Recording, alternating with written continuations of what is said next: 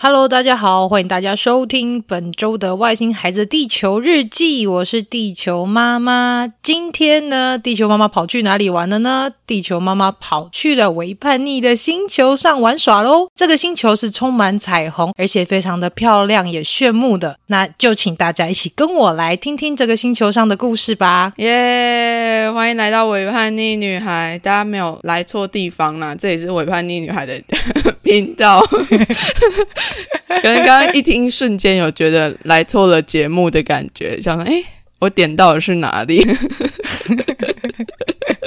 对，那我这个这一集节目，呃，不是不算是这一集啦，就是《伪叛逆女孩》的这个特别节目，算是就是邀请了不一样的 podcaster 来讲讲关于性倾向、性别，然后因为在六月骄傲月的时候嘛，就邀请大家一起来讨论这些东西。那为什么会有地球妈妈呢？为什么呢？乱录。没有乱录啦，就不知道大家有没有听过，就是 LGBT Plus 里面有一个 A，A 其实里面有一个字叫做 Ally，A L L Y，它是什么意思？大家知道吗？不知道，不知道。天哪，好配合哦，我好喜欢。对，ally，它其实算是它可以翻成叫做直同志。嗯，那也有人会觉得说，不管你是什么样子的性倾向，只要你是支持 LGBTQ plus 的人，你都可以算是 ally。它原本这个字的意思就是呃同盟啊，然后结盟的那种概念。嗯，那如果在异性恋的话，我们就会说就是支持同志的异性恋。族群，那他其实自从上一次公投之后，我就发现是一个非常少的一个族群，你知道 真的假的？我以为很庞大哎，没有啊！你看上之前那个公投，我真的是都快哭出来了。可是我想说，还好有，就是应该是说同婚还好有过，因为我知道同婚有过那一刻，我真是爆哭哎，我都不知道我自己在哭什么。那你在到底在哭什么？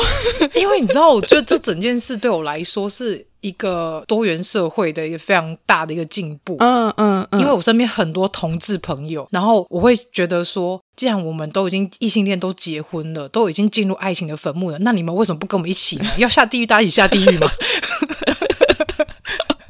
哦，终于有人陪我一起去地狱了，对对对，终于有人可以跟我一起聊婆媳问题哦，不是啊。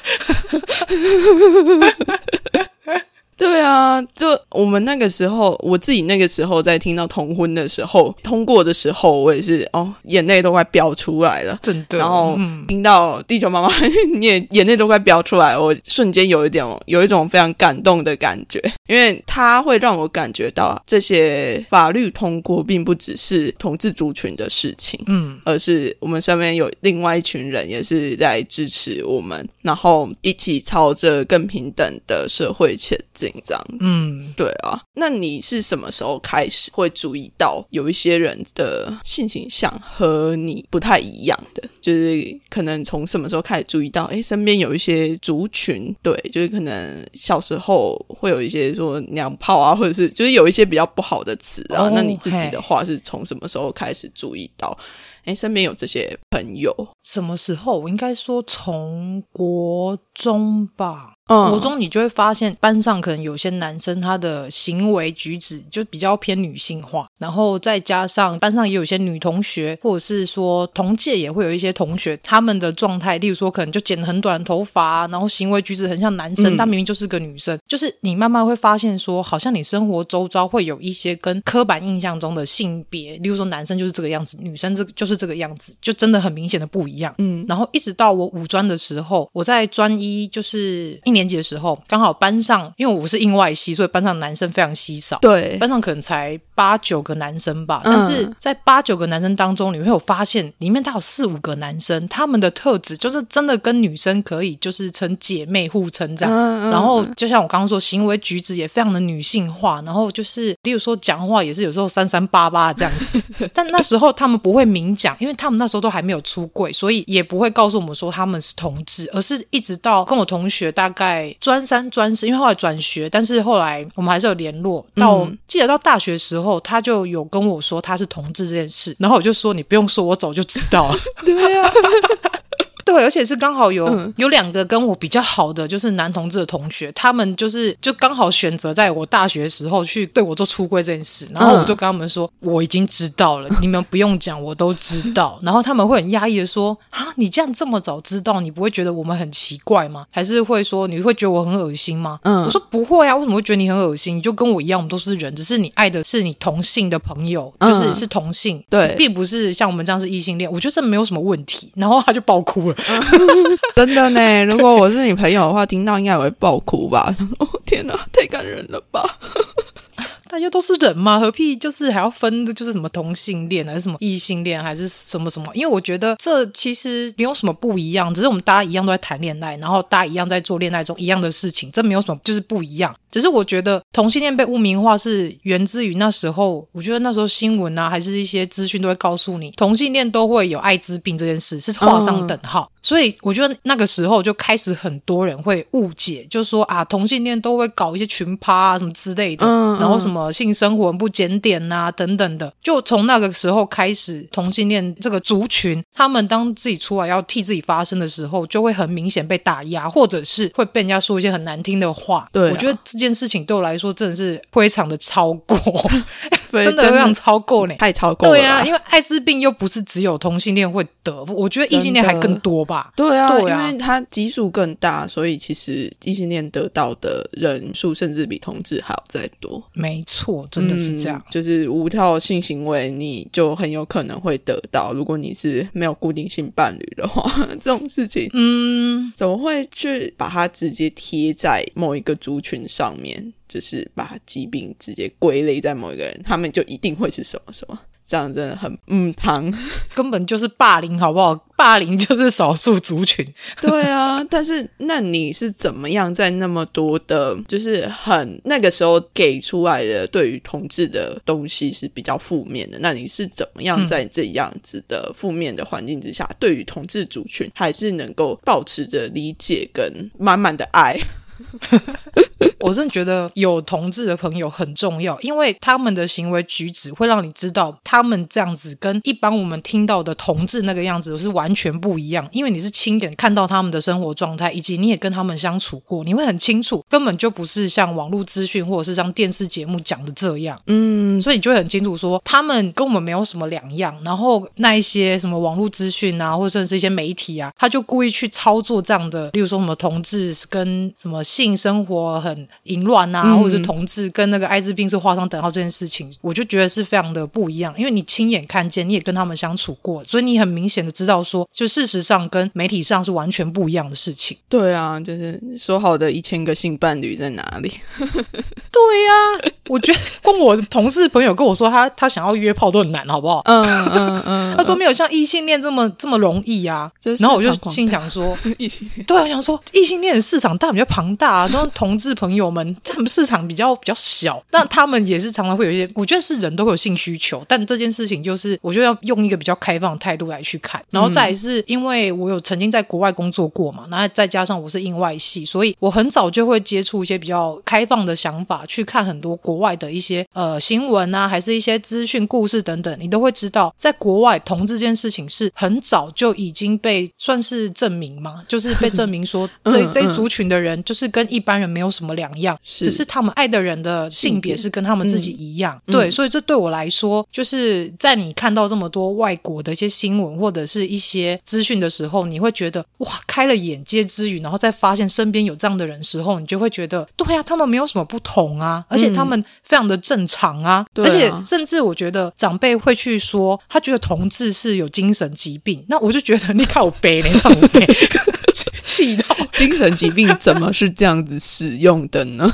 对呀，他们就说啊，就是因为他们就是神经病啊，同志都是神经病，要不然就是说什么呃哦，像我有一个同志朋友是基督徒，跟你一样是基督徒，他就说他出柜的经验是非常痛苦，他就说因为他父母觉得他被恶灵给上身，所以他才会喜欢上同性。我就想说，天哪，怎么到现在这个社会，怎么还会有这种想法？对，就真的很辛苦哎，这很可怕。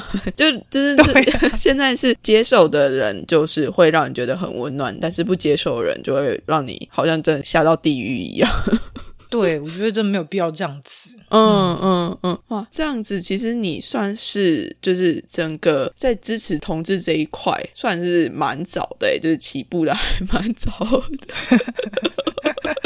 应该说很会观察，然后对啊，那嗯，那你 这件事情在你身为就是在你有小孩了之后，成为妈妈之后有什么改变吗？有什么改变呢？我觉得这边可以分享一个故事。嗯，我想我婆婆应该不会听啦，应该是不会啦，因为哈，就是有一次，然后就是同温过之后，不是后面有很多团体想要去联署去下架这个法律这个法条，嗯嗯嗯，然后那时候有一天我就工作回来，我婆婆就突然就是。推了两张纸出来，然后就叫我在上面签名就好。然后我就想说，签名那是什么东西？我就看了一下，上面就是很大大的写反同婚的那个，就是一个联署这样。嗯，然后我就说，妈，你是去哪边拿这个东西？然后就说，哦，就是那个邻居给他。我说，那你为什么觉得我应该要签这个东西？他就说，啊，同志很可怕，你知道这个同志结婚一下去之后啊，以后世界大乱啊，什么小不会生小孩啊，然后要不然就说小孩生下来要叫两个爸。爸爸是要叫爸爸，是叫妈妈，他搞不清楚啊，说这样子很乱啊什么。然后我就悠悠跟他说：“妈，你知道吗？我有好多的同志朋友，我多希望他们可以结婚呐。”然后他就闭嘴了，因为他没有料到说我身边很多同志朋友。嗯，然后他就说：“哦哦，是这样哦啊，你不要签也没关系啦。”然后我就说：“对我不会签。”对我说：“而且你拿两张给我，第二张应该是要给你儿子签的吧？我也不会给他，因为他也是支持同志婚姻的。”我瞬间把他两张收起来，直接直接跟婆婆讲开来了。嗯，这种东西不能签。对呀，我觉得也也要让他们清楚说，同志是很正常的，他们没有跟我们有什么不一样。嗯，就是也是要灌输他们这个概念。因为我爸妈其实对哦，不要说我爸妈，连我自己的亲弟弟、亲妹妹，他们对同志也是有偏见的。嗯，但是后来他们知道说我是有很多同志朋友之后，我也会时常跟他们说我跟我的同志朋友相处的状况。嗯，他们慢慢的也比较能够去理解说，哦，原来同性恋跟我们没有不一样，那他们只是爱上同性别的人等等而已。他们开始就是对这个话题不会那么禁忌，然后也不会说就是一直说啊，他们不是就是有生病嘛，或者他们都有艾滋病等等之类，要去看医生。对，就慢慢降低他们对同志的一些偏见跟污名化。嗯，所以我觉得当妈妈之后，尤其在我生完小孩之后，曾经有问我啊，就说如果你儿子以后是同志的话，那你会有什么想法，或是你会有什么感觉吗？我就说只要他喜欢，我其实不会去阻止他，我反而会支持他。只要是他认为是他喜欢的，甚至是他想要过这样的生活，那他想清楚，对我来说，我就是支持他，大力的支持他，因为他找到他自己啊。对啊，都快哭出来了哦哦哦！太夸张了。哎，我很认真呢，因为真的能够从，如果是从自己的妈妈的口中能够听到这些话的话，其实对于一个身为同志的，或者是身为其他性少数的人来讲，我觉得很多时候家里面给予的支持，就是不是性少数的人朋友啊、家人给予的支持，往往都会是一个非常非常大的力量。嗯嗯，因为我觉得再怎样，只要家人支持你的话，无论外面的朋友或是外面的声音怎样，你都会觉得没有关系。反正我的家人支持我，对啊，反正对我重要的人支持我，对，这才是最重要的嘛。嗯，那外面人随便进在一供啊，陌生人干你屁事？哎，我一供啦，供上我一供啦。对啊，不痛不痒啦。那所以就是那个时候，有人就是说可能会反问你说，如果你儿子他是同志的话，你会怎么样反应？那他听完了你这些回答之后，他的反应是什么？你知道问我这个问题的人是同志吗？哦，真的吗？对，而且是两三个都是同志朋友。嗯，他就说啊，你你你是会这样子支持小孩？我说当然支持他们啊，这样他们自己都愿意告诉我说他喜欢男生这件事情，甚至是例例如说他以后可能是泛性恋等等，我觉得无所谓。主要是他自己已经想清楚他目前的状态是什么，他想要接受什么样的生活。那对我来讲，那就是非常重要的事情，就是他够了解他自己，他懂他自己要什么，这才是最重要的。嗯，所以无论今天他的状况，例如说像我。刚说他可能喜欢上同志啊，或者是喜欢上，例如说双性或者是泛性等等，对我来讲都不是那么重要。嗯嗯，对，就幸福就好了，就是他幸福就好，真的是这样一句，幸福就好。对啊，嗯，我其实蛮可以理解说为什么同志想要问你这个问题，就是因为很多时候，其实同志族群都是长时间的接受到外面一些比较负面的观感，或者是一些很多的问题，所以他可能就会在你支持同志的时候，就会觉得说很想要确定一下，就是啊，你确定要做这件事情吗？哦，对，因为他们都也会想说，会不会我生完小孩之后，我的想法会改变？但是这对我来说，因为我从小也是被支持长大的，所以我觉得这件事情同样的，我要传承下去。就是当我孩子想要愿想要做什么，他只要愿意告诉我，我都会支持他。嗯嗯嗯嗯嗯，对，哇，太棒了，天哪！我要考虑说，嗯，如果今年有办那个同志游行，我带他们一起去，可以哦，可以哦。对呀，还蛮多地方都会有地区性的同志游行，到时候应该年底的时候会蛮蓬勃的。希望今年疫情是 OK 的。对呀，我好想带他们去哦，可以哦，而且应该会很受大家的喜欢哦。真的吗？对啊，因为同志游行里面，我们都很喜欢看到有小孩出现，为什么？就会觉得很感动啊。因为就会觉得说有人在支持，而且就会有那种哦，我们的下一代有救的感觉。哦，对，就是那种哦，幸好下一代就是也是有开放的那个多元视角。对对对对对，他们能能够在这么早的时间就进到这样子的环境里面，然后可以去理解说，哦，这些人都好友善哦，那他们并没有什么不对啊。那在同志游行的那个整个环境里面，其实也都是非常快乐，大家非常欢愉的在庆祝的感觉。那在小的时候就有接触到这些东西的话，我觉得就算在长大。应该也不会偏差到哪里去，希望啦。那长大偏差可能会揍他吧。我小时候给你建立的那些多元的观念，你就给我破坏掉了，太 可应该是不至于啦，因为我觉得就是真的是从小必须要去知道说，哎，这个世界上有跟你不一样的人。嗯，那在长大之后，那包容性才能够再更开阔一点点。嗯。嗯，真的，对啊，好哦，那我们来问地球妈妈，就是为什么你想要开始录你的 podcast？哦，因为我觉得我的孩子也算是就是少数族群，嗯嗯，因为他是呃罕见疾病患者嘛，然后再加上他也有翻自闭跟 ADHD 的状况，嗯，所以其实对我来说，他就像是外星人来到地球上，嗯，那就像是很多人觉得同志跟自己不一样，那我觉得同志也是来自于像是彩虹星球，可能开头讲那个彩虹星球，很可所以其实不同特质的人对我来说，就像是不同星球来的朋友。嗯，那我们就是在地球上遇到这么多不同特质的朋友，不同星球来的外星人，那其实我们可以透过一些方法来去了解，然后来去认识。嗯，呃，有一句话是这样说，就是标签这个东西，就是当你先贴上标签，虽然对一般人来说标签是不好的，但是标签其实也是用来认识用的。当你够了解这个标签之后，你就可以慢慢的对它理解之后，你就可以慢慢的去除掉这个标签了。对，所以对我来说，这 podcast《外星孩子地球日记》就是来自于说，有点像是要去除标签化的这个部分。对，但是我首要部分是我要先帮每一个不同特质的朋友来去。做每一个他们，例如说，无论是症状，无论说是他的特征，无论说他的性别等等的，先去帮他做一个介绍，让大众去了解，而且是让家长带着孩子从小去认识，然后甚至是建立这样的多元的社会观念，让之后的一些特殊朋友或者是一些比较不一样的特质的朋友，他们可能上课的时候遇到，也不会有直接去标签人家，或是直接去霸凌人家，或者是直接去歧视人家这个状况发生。嗯，对。就是有的人可能会觉得说，哎，为什么你要一直贴我标签？但是事实上是，当你能够真的非常的自在的融在这个标签底下的时候，你反而可以把原本是负面的标签，把它转成是一个比较正面的东西。就像是 LGBTQ 里面有一个字叫做 queer，嗯，queer 以前是人家拿来霸凌性少数人，就说哎，你这个 queer queer 那个奇怪的人这样子。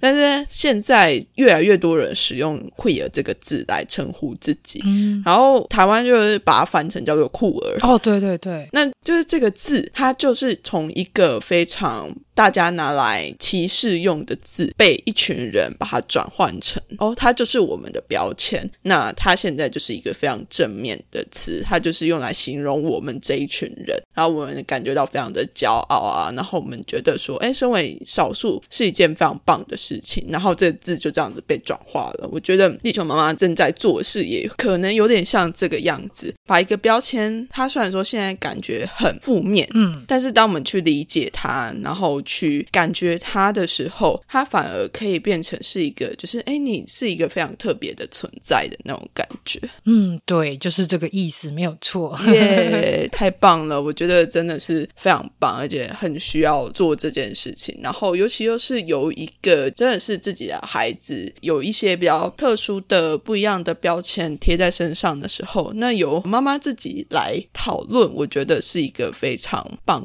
的开始嘛。对 啊，因为有的妈妈当遇到特殊的孩子的时候，可能会比较不知道怎么样去处理，又或者是说会感觉到自顾不暇吧。嗯嗯，真的，嗯，但是就是要有人去做这个起头，所以才会有一些同样可能我家里有特殊孩子的家长，他们才会知道说，哦，原来我不孤单，有人跟我一样，就是至少他们在这块上面是他会觉得有被支持的感觉。对，这是对我来说是相对重要的。嗯。你在做 podcast 的时候，感觉应该也会有其他的家长给你回馈，就是哦，你听你的 podcast 让我觉得也有感觉到被支持。那同时反过来，你自己又被支持到了。对啊，你知道我听你好像是一周年那一集，你不是说就是当你开始在做 podcast 的低潮期的时候，都通常都会涌入一些，就是说留言啊，或支持你的话。我跟你的状态是一样。当我就是开始就有点低潮，或者有点发懒的时候，就开始会有思绪来告诉我说啊，地球妈妈，我听了你的节目，然后。什么什么之类，因为我发现我这边的听众也有一部分是香港的听众，然后他们也都是来自于，例如说可能是家有威廉斯症的小朋友，或者是说他家里有一些自闭症小朋友，他们在香港的那个小圈里面有去家长圈里面有去宣传我的节目，所以陆陆续续会一直收到他们的来信。那甚至是在台湾也有很多就是特殊我的家长也会来私讯告诉我说，听了我的节目之后，他们觉得幸好有人愿意出来说，然后让大众去明白，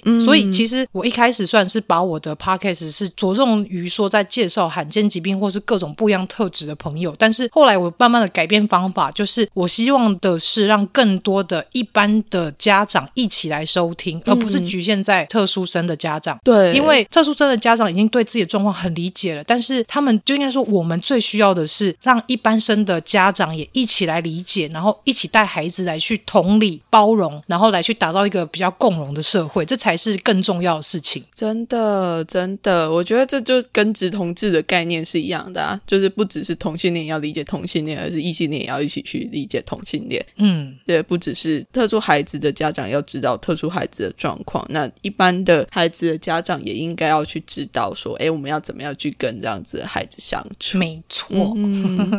好，那我来问一下地球妈妈，你应该听过非常多的。Podcast，那你有没有嗯听过或者是推荐其他像是性少数的 Podcast 的节目，或者是你自己有听过的？哦，有，而且我最近刚好邀请他们上节目。嗯，有一个节目是真的累死。嗯嗯嗯嗯，对。然后他是一个男跨女的一个跨性别者，对。嗯。然后我有邀请他来上节目，因为他是说他从小就觉得自己是生理，应该他他虽然是生理男，但是他就觉得他自己是女生。嗯。所以我那时候就一直在想。说，因为我身边刚好也有朋友的小孩是一样的状况，他是一个小男生，可是他非常喜欢穿女装，然后甚至是觉得他自己是女生。嗯，然后我这一集其实其实基本上是为了这个朋友来去录的。嗯嗯嗯，因为我想要让他知道说，有跟你小孩一样历程的朋友，但是他虽然小时候经历到的这一些，对我们家长来说，可能我们会觉得你怎么会这样子，或会甚至会觉得说你是不是生病了？嗯，可是透过这样的方式，让他们去接触到，例如说。其实跨性别者他们长大之后也都是可以很正常的生活，甚至是他们因为正视了自己的需求，正视了自己的样貌之后，他们其实是活得更快乐的。是，所以我觉得这部分也是非常需要给就是一般生的家长，或者是甚至是可能家里有性别正在呃认知呃，应该说是正在认识自己性别状态的孩子们来去听这样。对啊，对，这很这很重要哎，而且我觉得是大家能够更知道说，哎，他们这样子的探索的过程是一个必要的过程吧？就是孩子在长大的那个性别的探索，对于某些孩子来讲是非常重要的一些关键的时刻。没错，好哦，好哦。那再来，我们来一个打分题。嗯，你自己有多喜欢这个身为直同志的这样子的标签？一到十，你说一到十分吗？嗯嗯，我给自己满分，或者是你要打异性恋的标签也可以啦。哎，异性恋的话，我觉得大六分，但是直同志我给等一下，异性恋的这么低吗？我觉得异性恋这个标签，嗯，现在我觉得现在反而是异性恋这个标签比较多污名化。嗯，真的吗？我自己觉得。反正就直同志听起来比较比较比较友善一点，对，就是打着就是我是非常友善的那个地球妈妈，照顾每一个不一样特质的朋友们。对对对，很多元，比较喜欢吗？我喜欢就是直同志的地球妈妈，嗯，异性恋的地球妈妈还好，但是，听起来好像不怎么样，因为太普通了啦。就波通，也太好笑了吧！很疯哎，真的，就是突然刚听到六分，那个异性恋六分有点啊？为什么？对啊，可是其实对，有时候从我那个身为同志的身份看异性恋，我会觉得异性恋其实蛮辛苦的。对啊，我觉得异性恋其实生活的状态其实是更疲劳的，因为呃，现在基本上不是都会有像。讲难听一点，就是大男人主义或是沙文主义这件事情。嗯，那男生又喜欢去怪女生说啊，你就是什么女权呐、女权自助餐呐什么之类的。然后我就觉得说，你为什么要去把这些东西去贴标签呢？就不能好好相处吗？对啊，好好相处很难嘛，真的。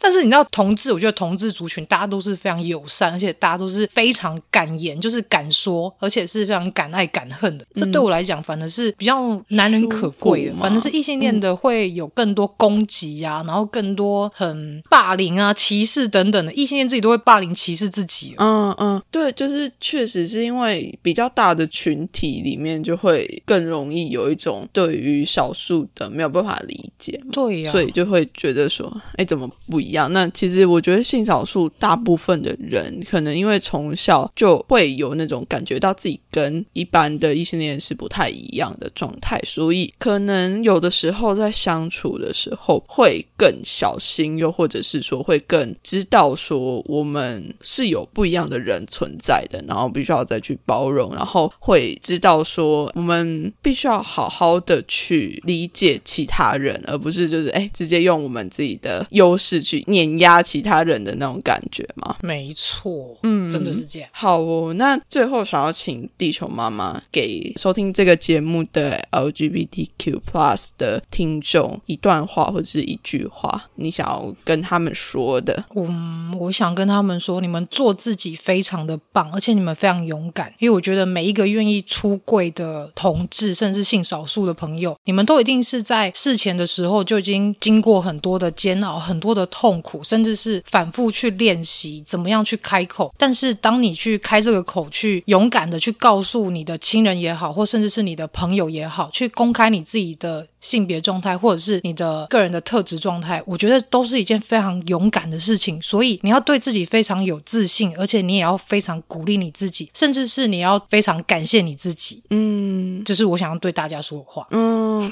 对啊，就是我真的觉得最后大家我们都会很喜欢感谢其他人，但是最后真的要记得没有感谢自己啊。嗯。对呀，对对，不要一直整天一直感谢别人，或者是说一直去爱别人，不要忘记爱自己才是最重要的，去关注自己最想要什么，自己最舒服的状态，就是要去好好去认识自己，这很重要。甚至是我觉得现在也有很多状态是自己搞不清楚，我到底是喜欢男生，到底是喜欢女生，还是我其实是就是双性，我男生女生都喜欢，就是很多有这样的状况，就自己搞不清楚自己是什么样的状态，甚至是可能就随波逐流，就是哦，现在社会上大家都比较歧视同性恋，那我就是把自己包装成我是异性恋，但殊不知可能他自己心里的状态是他可能是喜欢同性的，嗯，很多是这样的状况。我觉得不要把你的人生活这么累，而是当你已经有意识到自己是喜欢什么样状态的时候，就勇于做你自己，这才是最重要的。嗯，就是 be brave。就会觉得哦，瞬间在真正勇敢那个时候，会觉得人生瞬间开阔了起来。对呀，虽然就跨出那一步那一刻很难呐，就是你要做很多心理准备，然后甚至是可能连最负面的状态你都想好。可是当你真的跨出那一步，然后甚至是你正在经历这一切的时候，你会发现其实自己超级勇敢，然后你会发现原来做自己这么爽，超级。把柜子打开之后就不想进去了。对，又干嘛回去呢？外面世界多么美好，空气多么清晰，真的。那大家都快出来吧。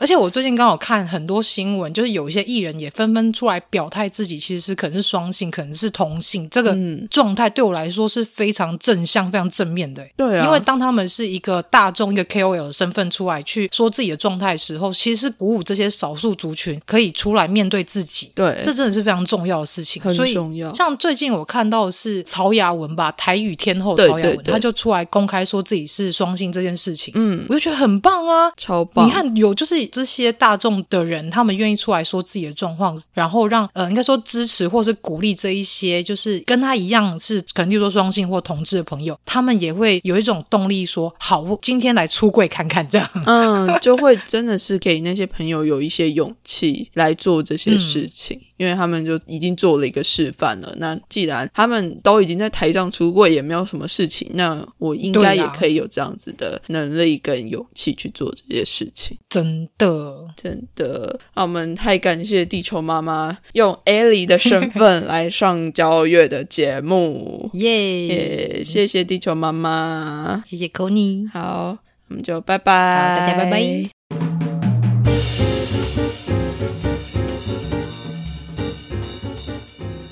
在这一集的一开始，我有说到 ally，有的时候会被翻成直同志。不过对我来讲，其实所有支持 LGBTQ plus 的人都可以称作是 ally。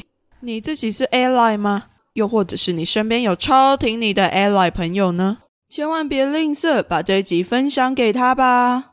另外，为叛逆女孩同步在 IG 和 Facebook 也都有举办骄傲月的抽奖活动。只要你完成抽奖的步骤，就有机会抽到由凯纳赞助的卫生棉条、布卫生棉或者是月亮杯。非常感谢凯纳这次的赞助。其实啊，这次的赞助是我自己去拉的，因为我自己是凯纳的爱用者。我的第一个月亮杯就是在凯纳买的，就是因为太喜欢了，所以就直接自己去拉赞助。凯纳真的是非常用心的在做这些月经的教育。另外，他也非常致力于为有月经的女性们创造出更多生理期的选择。我自己超欣赏他们的啦，也希望将这样子的好的商品来分享给大家。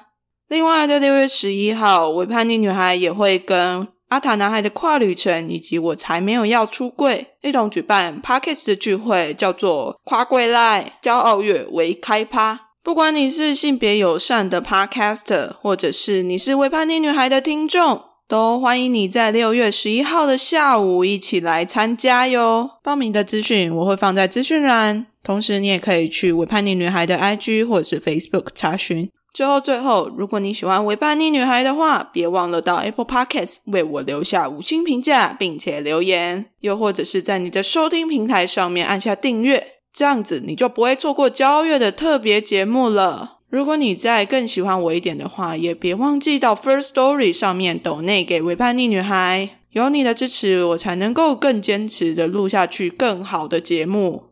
谢谢你听到这，我们明天见喽，See ya。